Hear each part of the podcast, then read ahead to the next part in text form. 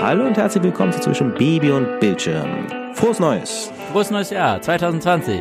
Möge es ein tolles Jahr werden. Ja, Trump wird wiedergewählt. Ja, das, das ist sehr wahrscheinlich. Verdammte Axt. Na gut, okay. Was uns natürlich jetzt hier sehr angeht, sind aber Serien. Und wir wollen jetzt euch zwei Serien wieder vorstellen, so kurz und knackig. Du hast eine, ich habe eine. Wer soll anfangen? Ich lasse dir gerne den Vortritt. Nehme ich gerne an. Und zwar, bei mir geht es um eine Serie, die auf Netflix ist. Es gibt mittlerweile drei Staffeln davon auf Netflix. Insgesamt gibt es, glaube ich, schon vier. Das ist eine Comedy-Serie, animiert, also mit gezeichneten Charakteren. Und die ist eigentlich schon im Netz ziemlicher Kult. Und es geht um Rick and Morty. Hast du davon schon gehört? Der Titel sagt mir was, aber ich habe es nie gesehen. Ich weiß auch gar nicht, was, worum es da geht. Es geht um den klügsten Menschen des Universums, der komischerweise in einer spießigen Suburb von amerikanischen Suburb in der Garage sein Laboratorium hat Okay. und da mit seinem Enkel auf Reisen geht. Und der Enkel ist natürlich so 14 Jahre alt, ein bisschen naiv, dümmlich. Und der Großvater ist kennt alle Geheimnisse des Universums. Und wenn er auf Reisen geht, meine ich, reist durch die Dimension oder er fliegt im Weltraum umher. Und es gibt Milliarden von Dimensionen. Es gibt für alles irgendeine Dimension. Ach du Schande, okay. Es ist also so ein Mix so, und der Großvater ist ziemlich nihilistisch, also er ist ziemlich abgebrüht. Er ist, ist eigentlich tut so, als ob ihm alle Leute egal wären. Sind es ihm auch meistens. Und es geht ihm nur um die Wissenschaft. Auch diese Dummheit von dem, von diesem Jungen, also mich hat es sehr genervt, weil das ist wirklich nicht nicht warm, nicht, nicht sehr einfühlsam, es ist einfach nur so, so, bam, bam, bam, einfach nur so, ja, ich kotz auf dich ab, so nach dem Motto. Das aber was wunderbar sind, sind diese ganzen Einfälle, die sie haben für die ganzen Dimensionen. Also da haben sie wirklich tolle Sachen rausgeholt. Es, sei es Anspielung an Filme, sei es an andere Sachen, Konstellationen, wie so ein Abenteuer beschrieben wird. Dafür, und das sind, die Sachen sind schon sehr, sehr, sehr lustig. Also und da kann ich schon verstehen, warum das auch so ein, warum das so ein, ja, so ein Kulthit geworden ist. weil Das einfach richtig viel Spaß macht. Diese, diese Auswüchse der Autoren da zu erleben, was es für Universen sind, die alle natürlich ziemlich gewaltverherrlichend sind oder so sexuelle, obszene Anspielungen haben und so weiter. Das ist der Humor. Also das ist noch ein Tick schärfer als Family Guy oder South Park. Das ist äh, auf einer anderen Ebene. Ja, also für mich, ich hatte eine schöne Zeit mit den drei Staffeln. Ich fand es ein bisschen schade, dass sie mit der dritten Staffel es noch düsterer machen und sehr refer selbstreferenziell auf zu hohe Metaebene holen, ähm, was ein bisschen natürlich dem Plot schadet, aber sonst auf alle Fälle ein Cook-Tipp. Okay, also ich habe diesmal keine Serienempfehlung. Ich muss eher ein, ein Hühnchen rupfen mit, mit dem internationalen Konglomerat der Serienhersteller. Nein, also ähm, die Serie, die über ich kurz sprechen will, ist Paw Patrol. Okay, für, für alle, für alle Leute, die keine Kinder sind und zuhören, was genau ist das?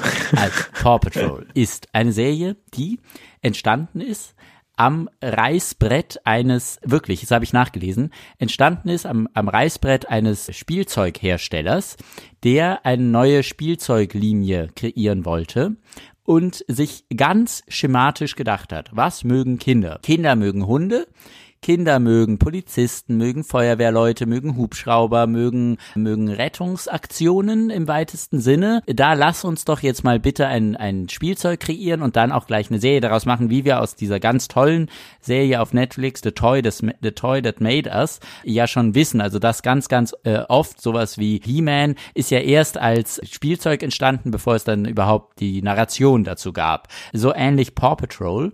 In Paw Patrol geht es darum, dass es gibt einen zehnjährigen Jungen, der hat, glaube ich, fünf oder sechs Hunde, also er hat sie nicht so wirklich, die sind halt bei ihm, die können auch sprechen, diese Hunde. Und jeder dieser Hunde hat eine eigene, sagen wir mal, ein eigenes Fahrzeug, was gleichzeitig auch seine Identität darstellt. Also es gibt den Polizistenhund, es gibt den Feuerwehrhund, es gibt den Baggerhund, es gibt die Hundedame im Helikopter und dann gibt's irgendwie, glaube ich, noch irgend noch einen anderen Hund und dann gibt's noch eine Schneehündin. Und in jeder Folge, die sind, also jede Folge geht irgendwie 20, 25 Minuten und ist auch in noch zwei geteilt. Also es gibt immer eine Geschichte und eine andere Geschichte. Geht im Grunde darum, diese Hunde retten irgendjemanden. Immer unter Anleitung dieses zehnjährigen Jungen.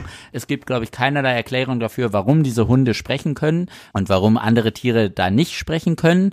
Die Gegenspieler dieser Hunde sind natürlich die Katzen. Die Katzen werden geleitet von dem bösen Bürgermeister der anderen, der, der Nachbarstadt.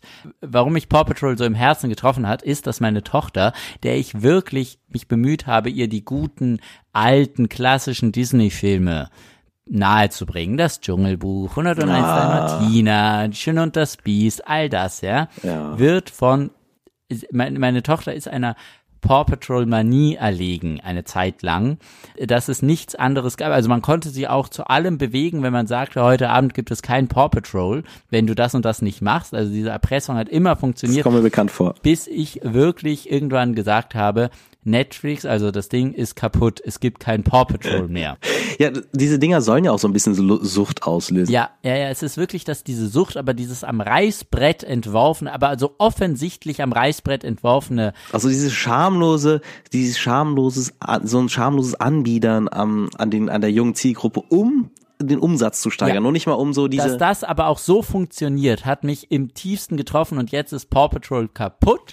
ähm, und äh, insofern äh, gibt es jetzt wieder die guten alten Disney-Filme, die viel schöner sind und ja, genau richtig. über die, die den finde ich überhaupt nicht sexistischen Hintergrund der Disney-Filme oder das, was die erzählen, ist finde ich auch überhaupt nicht schlimm und nicht sexistisch. Darüber machen wir mal eine andere Folge. Aber jedenfalls bin ich froh, dass meine Tochter jetzt wieder die Schöne und das Biest sieht und das auch noch nachspielen will. Sehr gut gut. Und auch nachsingen vermutlich, weil das mochte ich irgendwie auch als Ein Kind. Ein bisschen nachsingen äh, und vor allem nachspielen. Da spiele ich dann auch gerne eine halbe Stunde Die Schöne und das Biest, solange es nicht Paw Patrol ist. Du bist das Biest vermutlich. Ja.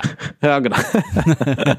Wir haben auch so ähnliche Sachen für, also mein Sohn ist ja ein bisschen jünger, noch so andere so, so Jets oder so, wurde dann irgendwie so ein Team aus irgendwelchen Flugzeugen, die ziemlich eigentlich, wenn man sich so anguckt, ziemlich creepy sind, weil sie dann plötzlich laufen können. Das kennen wir auch und das ist auch so eine, genau diese Sucht. Aber übrigens, Disney hat natürlich auch so einen Erfolgsgarant, ne? Also die kolonisieren auch unser, unser, unsere Fantasie, unser Unterbewusstsein. Es ist ein Riesenkonzern und wir sind denen bis an unser Lebensende dankbar, dass sie Filme machen am Ende und ähm, konsumieren das. Ja, der letzte Star Wars war super. Der letzte, jetzt? Jetzt. Ah, okay, gut, ich habe den ja. nicht geguckt. Also nicht der, der vor, der war furchtbar, aber der, der jetzt in den Kinos läuft, das Ende der Skywalker-Saga. Der war toll. Ah, schön. Okay, ich habe mir, ich hab mir das zusammenfassen lassen von meinem Neffen. Okay. Den werde ich dann irgendwann nächstes Jahr mal gucken. Okay. Man kommt auf seine Kosten. Oh ja, Nostalgie mal wieder. oh. ja.